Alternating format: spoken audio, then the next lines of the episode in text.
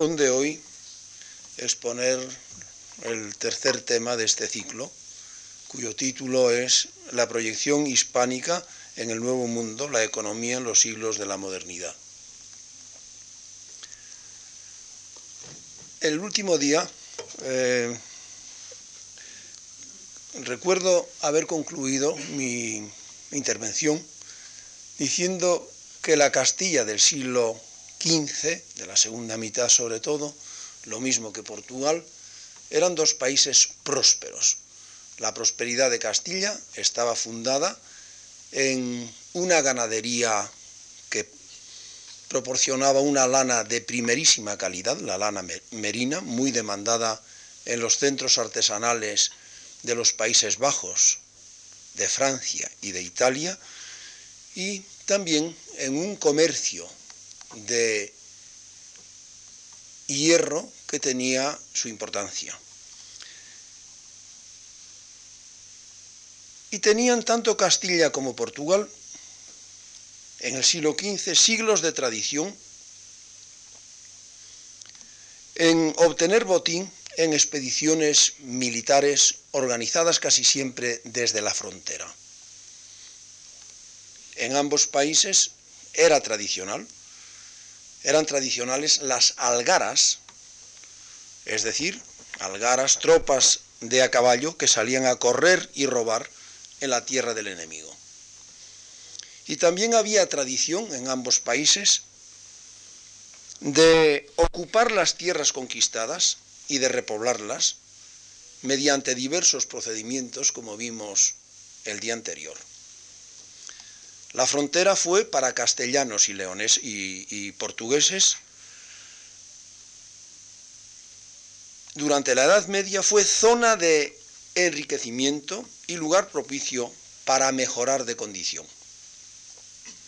Como se dirá en el siglo XVI, fue lugar propicio para alcanzar más altos grados. Los portugueses ocupan el, el Algarve y a partir de entonces harán expediciones en el océano, organizarán expediciones marítimas y eh, organizarán la conquista de Ceuta, toman Ceuta en, 1415 y desde entonces expediciones a lo largo de las costas africanas les llevarán a alcanzar en su momento las ambicionadas fuentes del oro. El oro del Sudán, el oro en polvo, que hasta entonces llegaba al Mediterráneo a través del Sahara, a las ciudades del Magreb, y tenían que obtenerlo allí los italianos, los, los genoveses, venecianos, los catalanes, tenían que obtenerlo mediante operaciones comerciales que dieran como resultado la entrega de monedas. Es decir, que la toma de Ceuta es el primer episodio portugués de nuevas expediciones a las costas atlánticas de África y también de las islas del océano. Los castellanos al fin reducirán el reino de Granada, el rico reino de Granada en el siglo XV, enriquecido por los inmigrantes procedentes desde antes del valle del Guadalquivir desde que lo ocuparon los cristianos, y eso contribuye a explicar la persistencia durante tanto tiempo del reino de Granada, los castellanos al fin lo dejarán reducido a la ciudad y a su alfoz, y simultáneamente, como los portugueses, organizarán incursiones al Magreb, y en el océano llegarán a las islas afortunadas, a las islas Canarias, y comenzarán a asentarse en ellas. Las mejoras en la construcción naval, el día anterior lo dije, permitieron llegar a la carabela con una capacidad de carga tal que permitía internarse en el océano y, claro, organizar expediciones de más amplio radio. Los viajes de Colón no hubieran sido posibles sin las carabelas, que permitieron, por la capacidad de carga, por los víveres que podían llevar, por el agua que era posible almacenar en ellas, permitieron viajes transoceánicos. No hubiera sido posible sin las carabelas. En 1511 comenzó el asentamiento en Cuba y en tierra firme. Y se veía en las Indias todavía hasta entonces, hasta 1511, se veía el camino a las Indias orientales.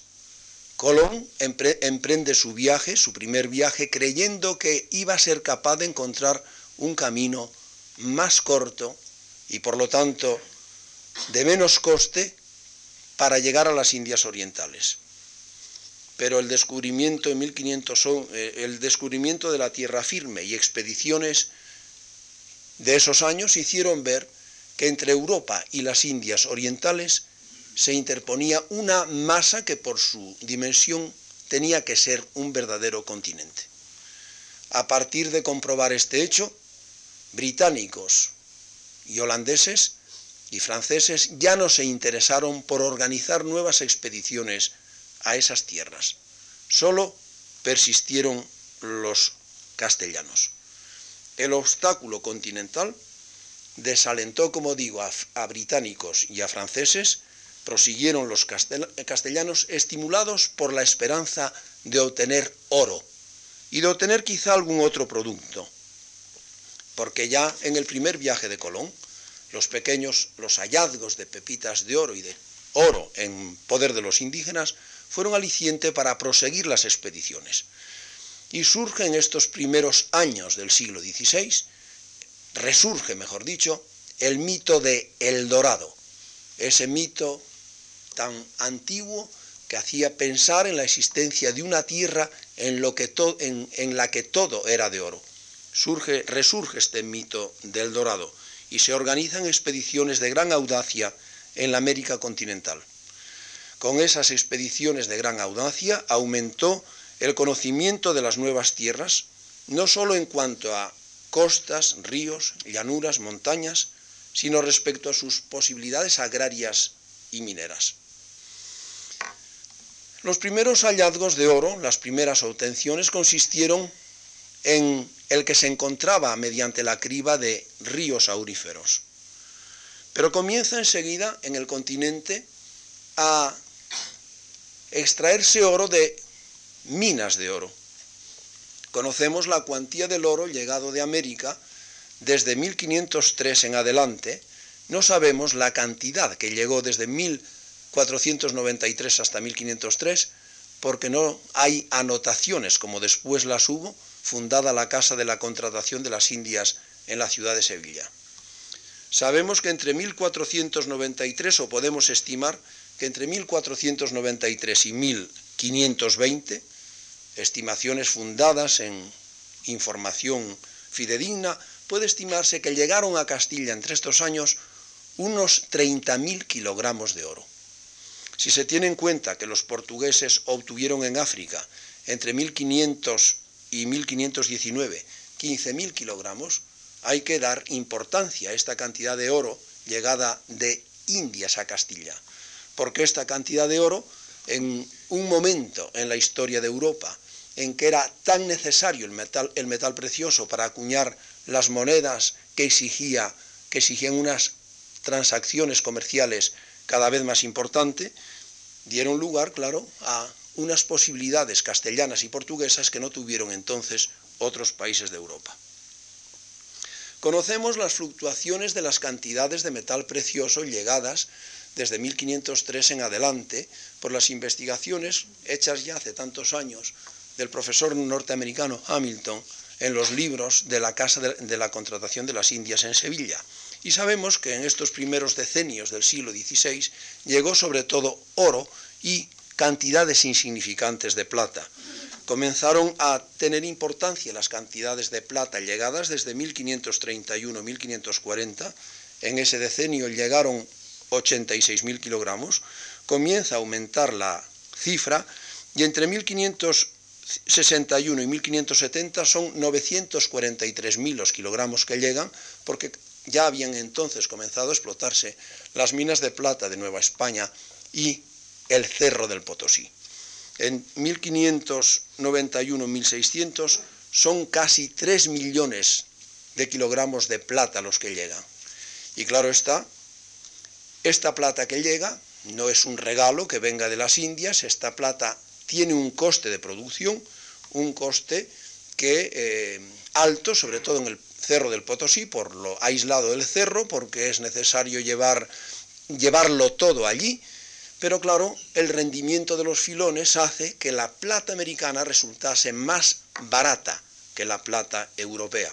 Y claro, fue un gran estímulo para los castellanos poner en explotación unos yacimientos de filones tan ricos en metal noble.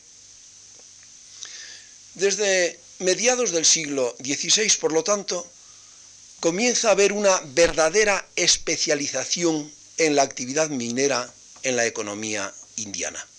Verdadera especialización porque, claro, esta era la actividad de todas las posibles la más rentable. Parece que debiera, a simple vista, parece, si no fuera por la riqueza de los yacimientos, en las Indias se, había, se habría impuesto una economía fundada en una agricultura extensiva, porque abundaba la, mano, la, tierra sin, la tierra libre, la tierra sin cultivar, era muy escasa la mano de obra y no había capital. Lógicamente tendría que imponerse una agricultura de carácter intensivo, pero la riqueza de los yacimientos hizo que fuera lo más rentable dedicarse, la actividad más rentable, dedicarse a la extracción de mineral, y esa fue la especialización fundamental de la economía de las Indias. ¿Qué influencia tuvo el metal precioso en la economía castellana del siglo XVI? Aquí se plantea un enigma, porque si Castilla a comienzos del siglo XVI era uno de los países más prósperos de Europa, próspero como las ciudades o como los territorios italianos de la Italia del Norte, como los Países Bajos, los Países Bajos, como ciertas zonas del sur de Alemania, mucho más próspera Castilla, claro está, que Francia o que Gran Bretaña. Como con esa prosperidad como punto de partida y las riquezas de metal precioso que se obtienen en unas actividades rentables mineras en, en el Nuevo Mundo, cómo no se acrecienta esa prosperidad y cómo, por qué no se mantiene en el tiempo. Hay que decir unas palabras sobre la economía castellana del siglo XVI.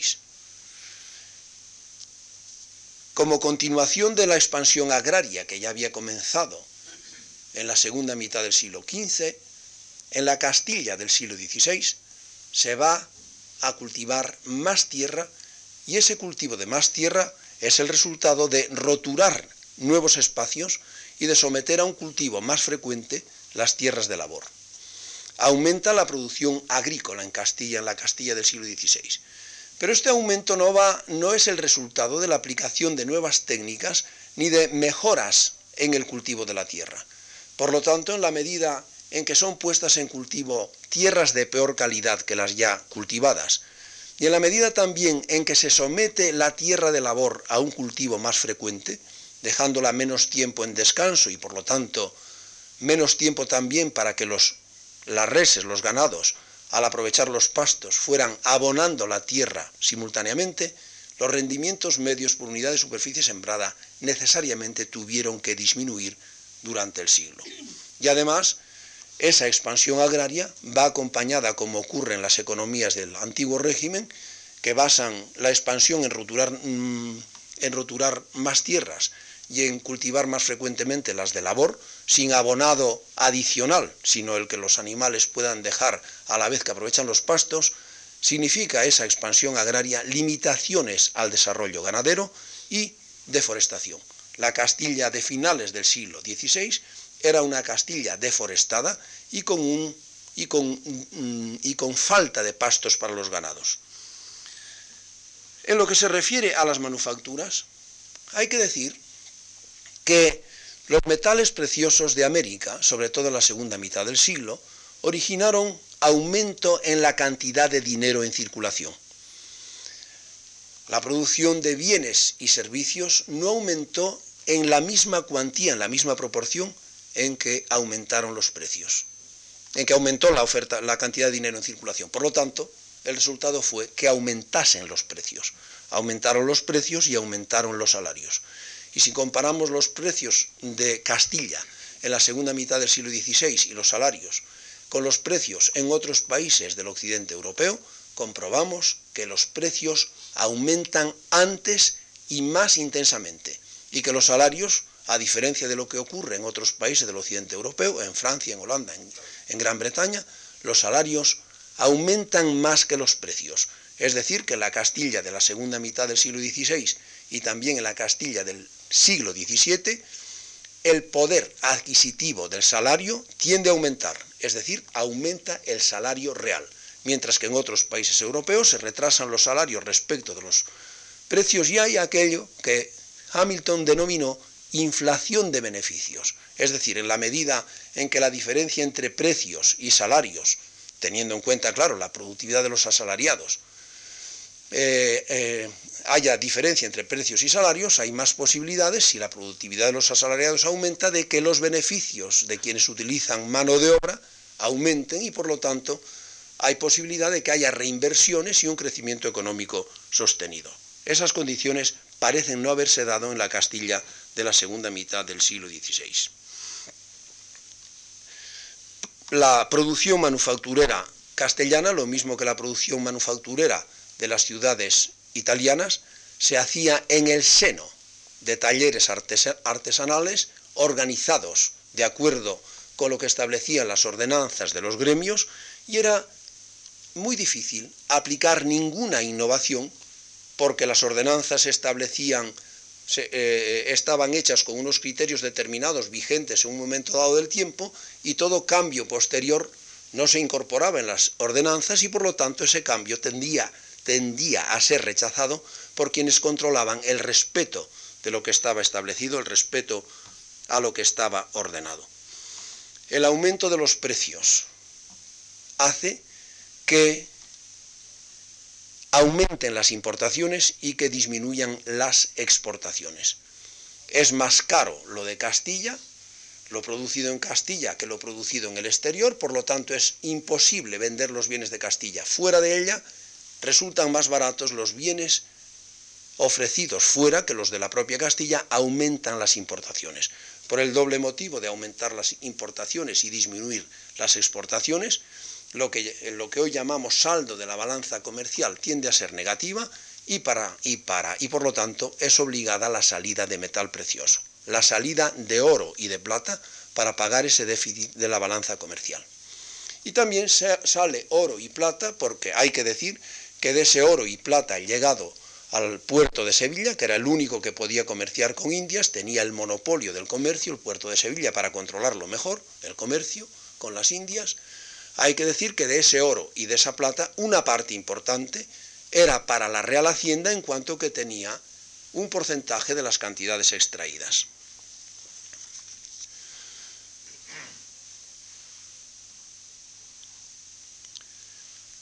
A finales del siglo XVI, comienzos del siglo XVII, en la Europa occidental, sobre todo a comienzos del siglo XVII, hay cambios muy importantes que van a tener gran trascendencia futura.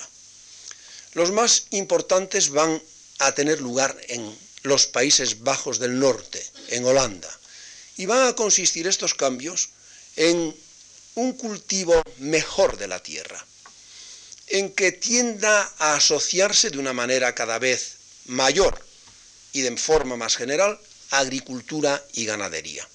¿Cómo puede producirse esta asociación?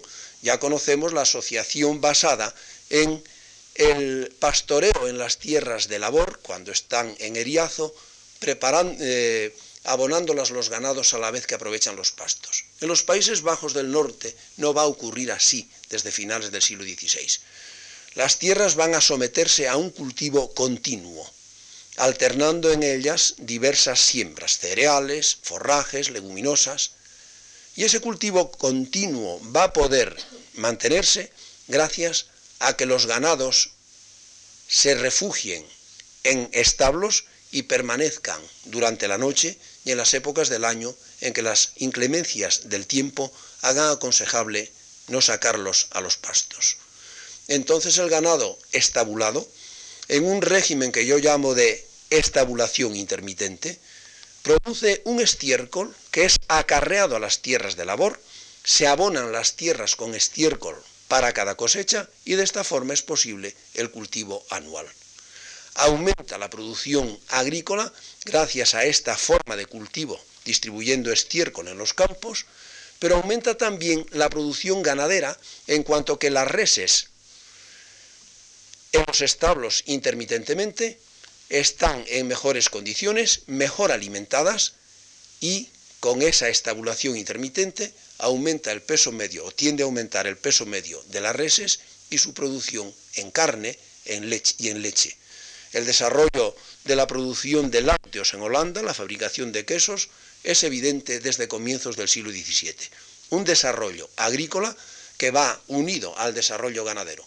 Pero es que a la vez en Holanda va a tener lugar un desarrollo de las manufacturas por aplicación de nuevas técnicas, por una imaginación mayor en cuanto se refiere a colorido de las telas y a diseño de las mismas, a colorido sobre todo, y las telas holandesas, por su colorido, por la diversidad de colores, van a ser demandadas en varios, en los distintos países de Europa. Sin duda, van a ser demandadas las telas hasta en Italia, en las ciudades manufactureras de Italia, a comienzos del siglo XVII, hacen presencia las telas holandesas. No son de tan buen resultado, tan duraderas como los paños hechos en las manufacturas italianas a la vieja formalidad, a la vieja usanza, pero son más baratos y más vistosos, gustan más.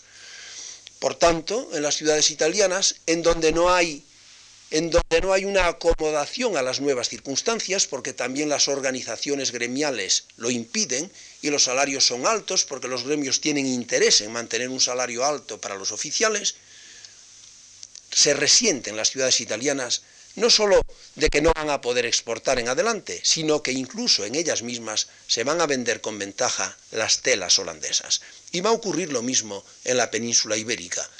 los viejos paños producidos en las ciudades textiles, castellanas no encontrarán salida porque la gente prefiere los paños holandeses, como digo, no tan duraderos, no tan resistentes, pero mucho más atractivos por ser más flexibles, más ligeros, más vistosos. Y a la vez que tiene lugar en Holanda el desarrollo de las manufacturas textiles, tiene también lugar el desarrollo de la cerámica, de, la, producción de diversos productos textiles y se desarrolla la construcción naval y las surcas holandeses, holandesas en el siglo XVII se distinguirán por su velocidad y por su perfección. Es decir, que la Holanda del siglo XVII acabará convirtiéndose en el país más próspero de Europa. País próspero en todo, no solo en lo económico, sino que será un país, eh, un país que se desarrolla culturalmente, tanto en ciencia como en artes, la pintura holandesa estará en el primer, será la primera pintura de Europa, sin duda, aunque haya muestras importantes en otros países. Holanda es el primer país del mundo en el siglo XVII y los holandeses estarán presentes en todo el orbe. Son los fundadores de Nueva Ámsterdam, que es la actual Nueva York. En Castilla, en cambio, las manufacturas se resienten de esa competencia y se arruinan telares, disminuye la producción y se mantienen, claro está, los telares que fabrican lanas vastas esas, eh, o paños vastos los que, los que demanda la gente de campo. Pero claro, hay esa demanda, de, esa demanda tan importante de tejidos eh, holandeses que significan una limitación, no solamente una limitación, sino que tengan que disminuir de actividad los telares castellanos. Y algo parecido va a ocurrir en la Gran Bretaña del siglo XVII. También en Gran Bretaña se va a imponer el cultivo anual, estabulando el ganado en ese régimen que decía, y va a haber desarrollo de las manufacturas, aplicación del carbón de piedra como combustible a ciertas actividades manufactureras y experimentarán los británicos la posibilidad de fabricar cañones de hierro en vez de cañones de bronce, tendrán éxito en sus experimentos y de esta manera podrán armar sus naos, sus embarcaciones, con unos cañones que no son tan buenos como los de bronce, pero son tan eficaces a la hora de utilizarlos. Así pues, en la España del siglo XVII las manufacturas se resienten de esa competencia exterior ¿Y qué ocurre con la agricultura durante el siglo XVII en Castilla? Con la agricultura ocurrirá que hay ciertas zonas en las que por los salarios altos que se ofrecen en las ciudades hay éxodo rural. Hay tendencia a la despoblación de ciertas comarcas, casi siempre aquellas en las que la agricultura es una agricultura pobre por ser de mala calidad sus tierras. Tendencia a disminuir la población rural en ciertas comarcas castellanas. En esas zonas de Castilla, en las que disminuye la, población rural, aumenta el salario, está aumentando en toda Castilla desde, desde el siglo XVI, y claro está, es difícil encontrar mano de obra. Los que abandonan las tierras, porque se, pues, tierras que llevan en renta, por las que tienen que pagar un canon, y que se van a ciudades, se van al sur, sobre todo hacia Sevilla, a Madrid, que es una ciudad que crece durante el siglo XVII, se instala definitivamente la corte en ella. ¿Qué ocurre con esas tierras que quedan, que quedan yermas porque no hay cultivadores que las trabajen? Esas tierras se destinan a pasto. Por no labrarlas no dejan de ser utilizables.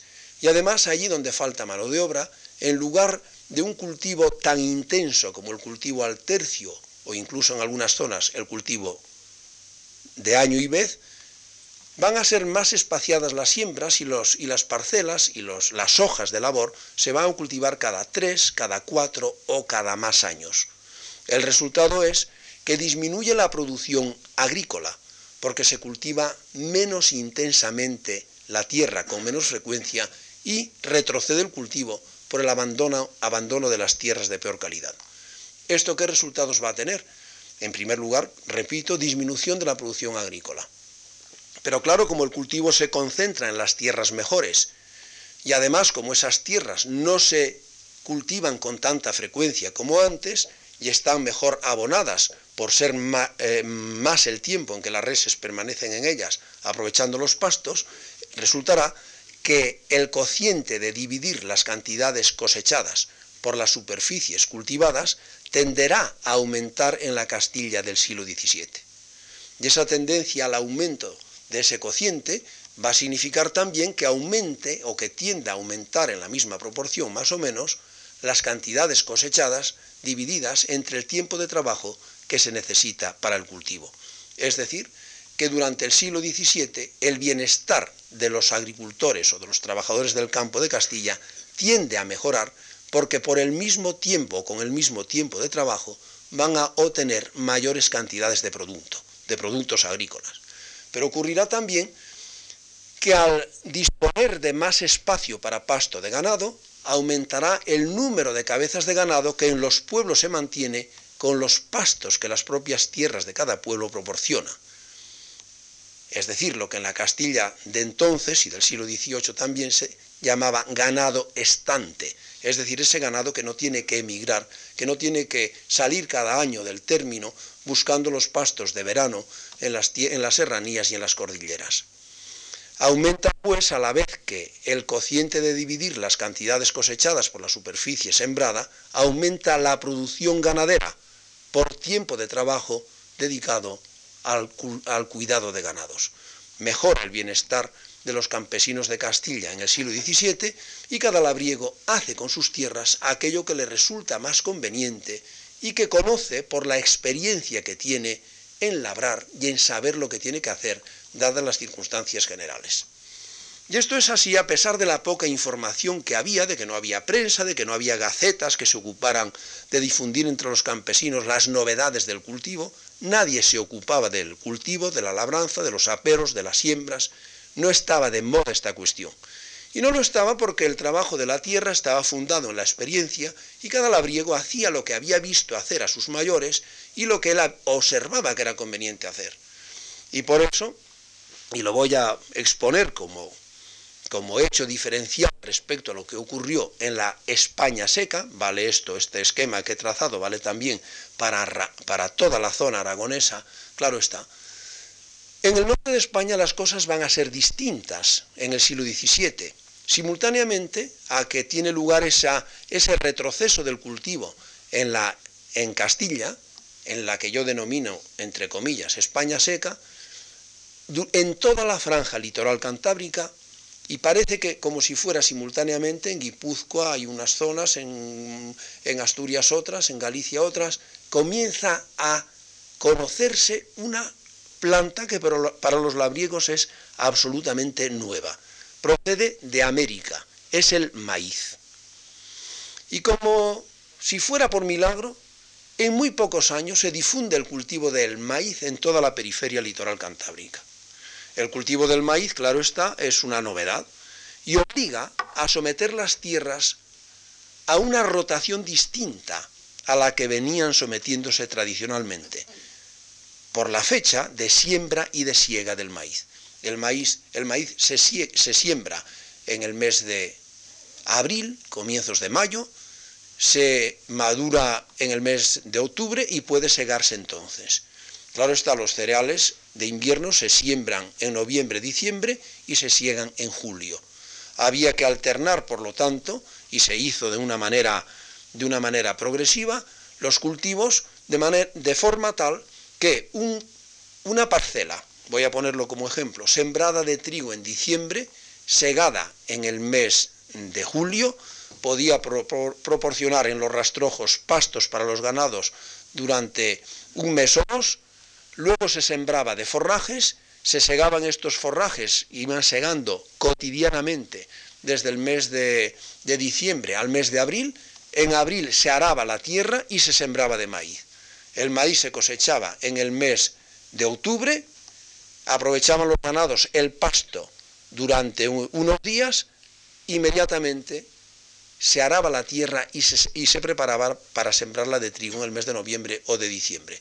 De esta forma, sembrando además habas a la vez que el maíz, podían obtenerse tres cosechas cada dos años o cuatro cosechas cada dos.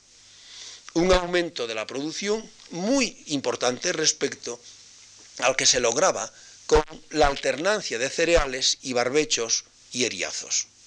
Aumenta pues en toda esa franja litoral cantábrica en el siglo XVII la producción agrícola. Pero es que para lograr un cultivo continuo como el que acabo de escribir, era necesario abonar las tierras con estiércol. Y se logra este, este, estiércol al sembrar forrajes, se logra estabulando el ganado intermitentemente, con lo que ese ganado estabulado proporciona estiércol que se distribuye después en carros o cargándolo en animales o las mismas personas y luego se distribuyen las parcelas a brazo por, las, por los propios labriegos. Abonando con estiércol para cada siembra, hay la garantía de que, esas, de que las cosechas de los distintos productos agrícolas sean buenas y que aumente de esta manera, con el ganado estabulado, lo mismo que en la Holanda del 17, y es simultánea esta, esta cuestión, aumenta a la vez que la producción agrícola la producción ganadera. Aumenta el peso medio de las reses, aumenta por lo tanto, la producción de carne y aumenta la producción de leche. Lo que ocurre es que en esa franja litoral cantábrica, en la que los cambios son análogos a los que tienen lugar en la Holanda del siglo XVII, no hay cambios en las manufacturas, ni en la construcción naval, ni en el comercio, cambios sustanciales que permitan equiparar esa evolución económica de la franja litoral cantábrica a la Holanda del siglo XVII. ¿Y por qué en una zona Holanda hay esos cambios y por qué en Asturias, Galicia, Litoral, Cantabria, País Vasco no los hay? Pues porque además, porque, porque no se dieron otros cambios que se dieron en Holanda. En Holanda hubo muchos factores que influyeron en que esos cambios fueran tan importantes y tan intensos en el siglo XVII. Primero que se trata de un país llano, con unos ríos navegables que facilitan el comercio, el tráfico con una tradición que no tenía la franja litoral cantábrica, una tradición medieval de comercio muy importante. Pero sobre todo un factor que los historiadores solemos ahora valorar más que de lo que se valoraba hace unos años, y es que las guerras de religión, la sublevación de los Países Bajos contra su señor natural que fue Felipe, que era Felipe II, originó, como saben, para sofocar esa rebelión, originó un conflicto armado interno que fue sofocado, claro, con tropas de los propios Países Bajos y de los, tintos, y de los distintos reinos y señoríos de que era soberano Felipe II. Y las guerras, por intolerancia religiosa en los, en los, Países Bajos del Sur y por dificultades para la libre expresión del pensamiento en ellos y para una práctica religiosa normal, llevó consigo que muchos habitantes de los Países Bajos del Sur se refugiaran en los Países Bajos del Norte. Y estos refugiados, estos inmigrantes, son empresarios, gentes conocedoras de técnicas, es decir, un, como decimos los economistas, un capital humano mm, de extraordinaria valía que tiene mucho que ver en el desarrollo holandés del siglo XVII. Esa inmigración no se dio en, la, España del Cantábrico, no hubo esa aportación del capital humano, ni hay unas vías de comunicación, ni unas circunstancias históricas semejantes a las holandesas, es más, hay grandes dificultades de conexión del litoral cantábrico con el resto de España, los puertos son puertos de difícil acceso en determinadas épocas de temporales y no hay ríos tan eh, análogos a los que desembocan en el Mar del Norte.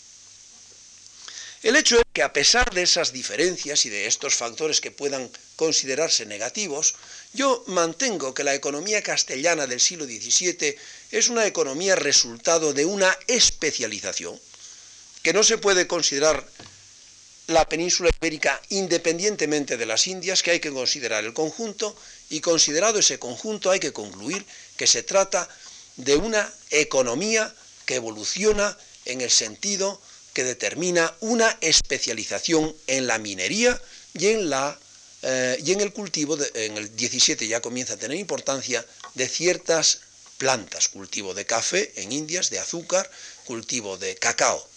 Pero sobre todo es la actividad minera la que importa. Hay una tendencia a especializarse en aquello, en aquella actividad que resulta más rentable, y la más rentable para un castellano del siglo XVII, emprendedor, era irse a América y dedicarse a extraer mineral de plata, trabajar en las minas de oro o de plata. Y claro está, esa especialización en América trajo consigo una gran prosperidad en Nueva España, en el nuevo Reino de Granada y en el Perú. Prueba de ello es el proceso sin precedentes de urbanización que se dio en la América española en los siglos XVI, XVII y XVIII. Nunca en la historia de la humanidad se fundaron tantas ciudades. Nunca el crecimiento urbano fue tan intenso en esas nuevas ciudades fundadas. Ciudades en las que se edifican palacios, hoy basta, cualquiera que viaje a la América española lo comprueba, palacios, catedrales, universidades, plazas mayores, que no existen en ninguna ciudad, en ninguna ciudad de Europa equivalentes a las que existen en algunas ciudades de la América hispana. Y esa prosperidad, claro está, incluso se nota en la, en la, propia, en la propia España y hay aspectos que los escritores políticos del siglo XVII critican como un mal que está ocurriendo cuya explicación no pueden dar sino acudiendo a ese planteamiento mercantilista de que, de que es una ruina para, para su patria, para España, el que se permita la importación de manufacturas extranjeras y que se permita la salida o que no se pueda evitar la salida de los metales preciosos. Y también critican que, pues, que trabajos que no quieren desempeñar los castellanos o los catalanes los desempeñen los extranjeros. Es muy curioso que ocurra esto en el siglo XVII y siempre conviene ver lo que pasa en el presente muchas veces para poder entender lo que nos parece incomprensible del pasado. Por ejemplo, en la Cataluña del siglo XVII. A mediados del siglo, Esteban de Cabrera dirá que llegan franceses a Cataluña. La inmigración francesa ha sido objeto de un importante estudio y tenemos las cifras, hace ya bastantes años. Llegan franceses, dice, gente servil, de condición baja y soez, idólatras del interés. Estos franceses que llegan a Cataluña y que van mal vestidos, idólatras del interés van a Cataluña porque allí saben que pueden ganar dinero, que pueden tener un, que pueden tener monedas de oro o de plata por su trabajo. Dice, por dinero se dedican a cualquier trabajo, por vil y abatido que sea. Será vil y abatido para los, mm, para los catalanes que no quieren desempeñar esos trabajos por considerarlos viles, mecánicos. Los franceses se dedican a cualquier trabajo, por vil y abatido que sea. Y en la misma fecha, otro escritor político, este andaluz, Martínez Francisco Martínez de Mata, se referirá a los 120.000 franceses que había en España, dice, dedicados a oficios serviles. Dice, disfrazándose, como si se disfrazaran de pobres. Dice, con apócrifa estratagema de pobreza de ropa y desaliñado modo. Tenían aspecto de gentes míseras. Dice, los extranjeros, dice Mata, vienen como hormigas, entran en España, para trabajar de aguadores, de ropavejeros, de costaleros, de zapateros de viejo, es decir, de esos oficios viles que los castellanos y los andaluces desprecian y no quieren desempeñar. Los desempeñan los extranjeros. Luego, si España es un país de inmigración el siglo XVII, de inmigración de trabajadores que vienen atraídos por un salario y que desempeñan trabajos que los propios del país no quieren desempeñar, se trata de un país que no es un país pobre ni mucho menos. Es un país distinto de los de la Europa occidental de entonces porque son distintas las circunstancias del suelo y del clima y las circunstancias de la conexión económica de, España con América. Venían a España, dice Martínez de Mata, estos trabajadores que venían disfrazados de mendigos, venían vacíos, es muy, a mí me gustan estas frases de los escritores del siglo de oro, para decir que venían pobres, venían vacíos como cangilones en noria. Todos saben lo que es una noria, los cangilones van, llegan vacíos como cangilones en noria. Pero claro, salen luego después de estar trabajando unos años cargados de oro y plata. Dice, entre tanto, los españoles están embelesados con el comercio extranjero. ¿Qué quiere decir que están embelesados con el comercio extranjero? Pues que están, que les encantan los productos de importación les gustan mucho las telas holandesas, las manufacturas extranjeras. Esas telas vistosas, flexibles, ligeras y más baratas además que los paños pardos hechos en las manufacturas de Castilla. Ya bastante antes de mediados del siglo XVII, en 1600, Martín González de Cellorigo dirá que los españoles de su tiempo huyen, dice, de dedicarse a, a producir aquello que naturalmente nos sustenta.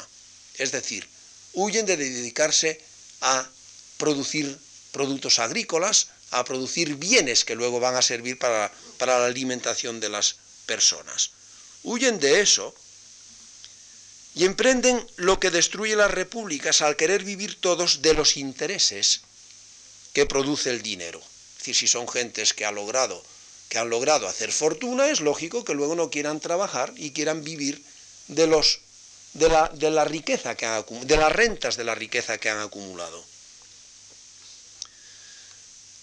Todo esto llegará un momento en que diga que los españoles parece que viven fuera del orden natural en cuanto que teniendo dinero no trabajan, teniendo, etc. Todo esto responde a un planteamiento mercantilista que ha ofuscado casi siempre a los intérpretes de los escritos de estos autores mercantiles, de estos escritores políticos. Planteamientos mercantilistas consistentes en condenar las importaciones de manufacturas, se pide reiteradamente prohibirlas, planteamiento mercantilista el de, de propugnar que se prohíba exportar oro y plata y sacar monedas y lingotes, y claro, planteamiento mercantilista es coaccionar a las personas ir contra la libertad de elegir. ¿Qué es lo que ocurría de hecho? Eh, de hecho, en las Indias, grandes extensiones de tierra sin cultivar, sí, pero claro está, la actividad rentable no era imponer el cultivo extensivo en esas tierras, sino especializarse en las actividades mineras. Allí era donde era posible obtener los mayores beneficios. En las actividades mineras era donde era posible obtener para los trabajadores los mayores salarios. Y por eso hay esa prosperidad general de la que hablaba hace un momento en Nueva España, en Nueva Granada, en el Perú, durante el siglo XVII, que se prolongará durante el siglo XVIII. insisto en que hay que considerar el conjunto y no limitarse a analizar una comarca determinada, una región determinada, Castilla entera, el reino castellano en su conjunto. No se tiene la explicación si no se piensa en que forma parte de un conjunto mucho más amplio en el que hay que incluir las Indias españolas. Guiados por el interés personal, quienes tienen iniciativa y medios se dedican a producir aquello o aquella actividad que más beneficios les va a proporcionar. Y por eso hay esa especialización en producir metales preciosos, y es lógico que si hay esa especialización se exportara parte de lo producido como ocurre con cualquier otro bien. No hay que ver en el oro y la plata una especie de cosa distinta a la de cualquier otro bien. Conocemos la cuantía de los metales preciosos que llegaron de las Indias durante el siglo XVI, durante el siglo XVII, y hay estimaciones fundadas de, la cuantía de los llegados en el siglo XVIII.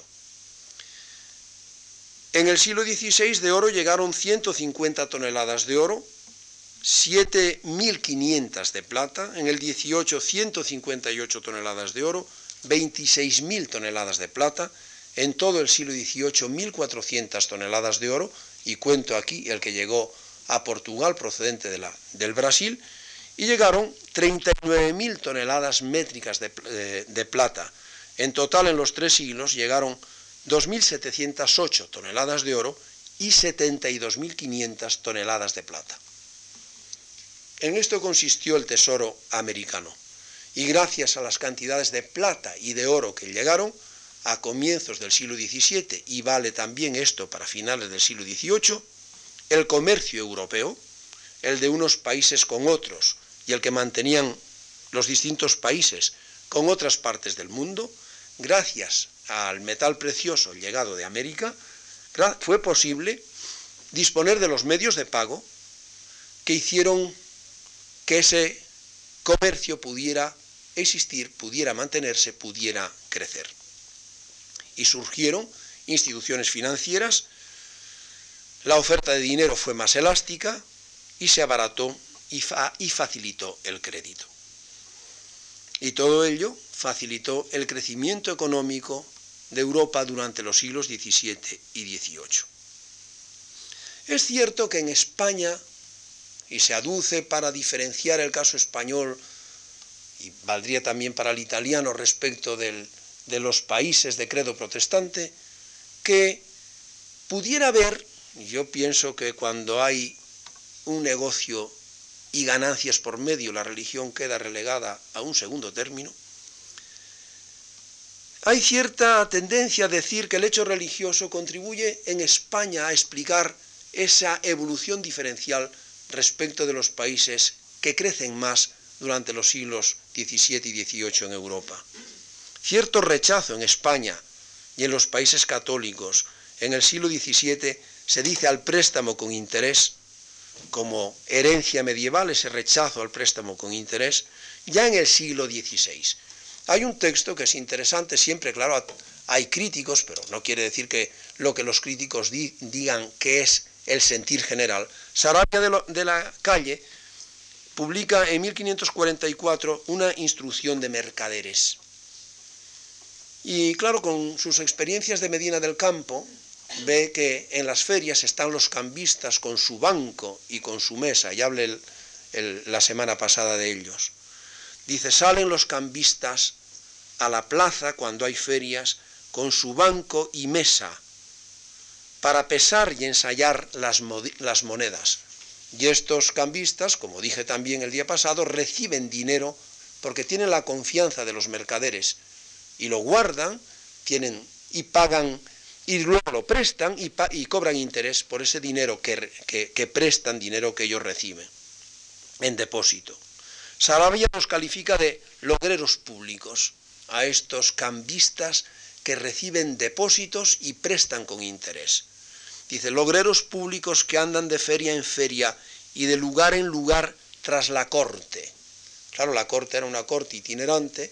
En el siglo XVI los cambistas iban tras la corte porque allí se hacían los grandes negocios mediante los préstamos a los monarcas en una, en una época en que los gastos eran grandes y era necesario acudir al crédito.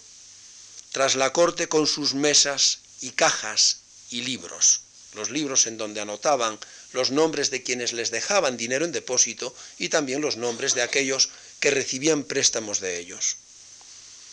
Salen a la plaza y rúa y calle con su mesa, silla, caja y libro, como las rameras al burdel con su silla. Compara a los cambistas con las rameras. Lo mismo que las rameras van con su silla a sentarse al burdel en espera de cliente, los cambistas van con su mesa y silla a la plaza o rúa a ensayar y pesar en espera de clientes. En las ferias tienen, dice él, le choca que las, arcas, el arca que tienen, la mesa y el banco, sean bonitos, estén bien, bien hechos.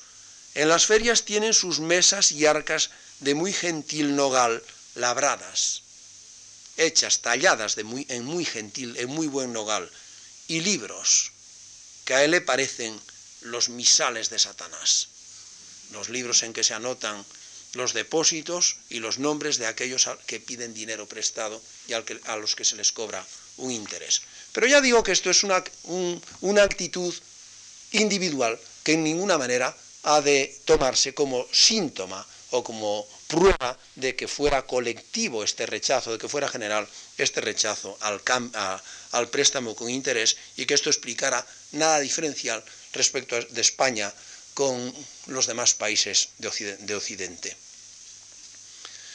Voy ahora a decir unas palabras muy pocas ya, porque ha pasado el tiempo excesivamente rápido, sobre la España del siglo XVIII.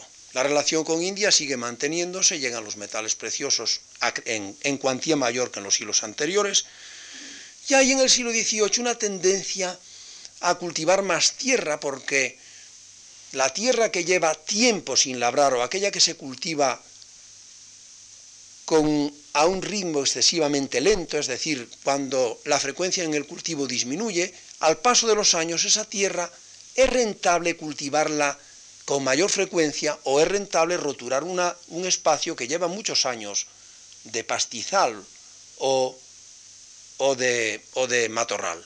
Y entonces hay, por ser rentable, esa tendencia a roturar más tierra y a someter la, de labor a un cultivo más frecuente en la España del siglo XVIII. Y durante el siglo se observa una tendencia al aumento de las cantidades cosechadas por unidad de superficie sembrada. Justamente lo contrario a lo que pasaba, eh, perdón, una tendencia al aumento de las cantidades cosechadas es evidente, las series de diezmos que han sido estudiadas en el siglo XVIII lo manifiestan. Pero como con los años la tierra que se labra, si es de mala calidad, enseguida hacen su presencia los rendimientos decrecientes, y la tierra que se cultiva con excesiva frecuencia, si no se le distribuye abrazo abono, empieza a producir menos, hay la tendencia en la España del siglo XVIII, a largo plazo, de que si bien aumentan las cantidades cosechadas, el cociente de dividir lo cosechado por la superficie en que, que se ha sembrado tiende a bajar. Es un desarrollo agrario con esa limitación, justamente porque, claro, distribuir abono exige estabular el ganado, para estabular el ganado tiene que haber forrajes que darle, hierba que dar en los establos, y la Castilla seca y la Andalucía y la Extremadura no permitían la existencia de forrajes, por mucho, que, por mucho que hablaran los hombres del siglo de las luces de la conveniencia de los prados artificiales. Así como en el siglo XVIII no hay ningún escrito sobre técnicas, ni sobre siembras, ni sobre mejoras en la agricultura, proliferan esos escritos en el siglo XVIII, de gentes que yo llamo agraristas de gabinete, que saben de la tierra por lo que leen, pero nunca por la experiencia que puedan tener como cultivadores, porque ninguno de los que escribe ha labrado nunca tierras, ni se las han labrado, ni ha estado presente él en lo que hay que hacer para que el cultivo sea el más acertado y para que el éxito sea el máximo. Son agraristas de gabinete que hablan de oídas, que a veces hablan porque han viajado por los distintos países de Europa y se percatan de que allí la tierra se labra distinto a como se labra aquí. Entonces un olavide querrá que en Andalucía la tierra se cultive como en Inglaterra, quiere el cultivo anual y rechaza que haya barbechos y que haya eriazos y que la tierra se cultive al tercio, es decir, cada espacio solo una vez cada tres años. Y hay esa tendencia a, eh, a, eso, a publicar y querer convencer a los labriegos, sobre todo desde que se fundan las sociedades económicas de amigos del país. Y se piensa en la conveniencia de una ley agraria que permita mejorar la situación de la agricultura, y ahí está el famoso informe de Jovellanos, publicado hace 200 años ahora, en el año 1795. La prosperidad agraria española, por tanto, en el 18, salvo en la franja litoral cantábrica, en que sigue imponiéndose y difundiendo e intensificándose eh, las plantaciones de maíz, tiene en ese crecimiento su propio eh, factor negativo, y es que a largo plazo es insostenible una situación de este tipo. Y por eso a comienzos del siglo XVIII hay, una, hay verdaderas dificultades y vuelven a repetirse eh, años de escasez, y hambres generales como no se conocían desde hacía 200 años.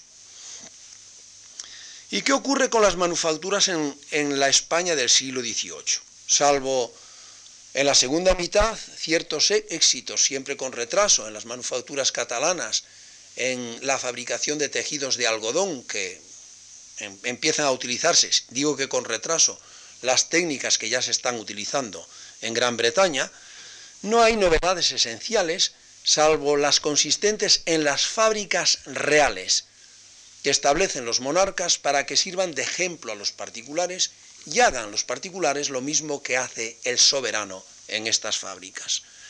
La fábrica, la fábrica eh, de Guadalajara, la fábrica de cristales de la Granja, la de sedas de Talavera de la Reina, la Real Fábrica de Tapices de Madrid. Todas ellas llevan una vida lánguida y subsisten con dificultad. Subsisten con dificultad porque, claro, son fábricas que están organizadas y gestionadas por funcionarios. Y ya en el siglo XVII, perdón, en el siglo XVIII ya se criticaba cómo funcionaban estas fábricas y que si perdían dinero, se sufragase lo perdido con dinero público. Es decir, ya entonces se daba el germen de esta situación tan grave que vivimos en nuestros días. Y Colmeiro en 1863 refiriéndose al fracaso de estas fábricas, decía que las manufacturas debían de ser siempre un negocio particular y libre, es decir, algo emprendido por personas en función de que pensaran que podían ganar dinero en la actividad manufacturera de que se tratara. Y piensa que fue un error que hubiera fábricas de la corona, Dice, porque estas fábricas de la corona suelen impedir que nazcan y florezcan las particulares, por el privilegio que tienen las fábricas de la corona de sufragar sus pérdidas con dinero público, y por estar gestionados, gestionadas además por personas que como las fábricas no pueden quebrar, tienen la seguridad de su remuneración porque no depende del mercado, sino de la decisión gubernamental.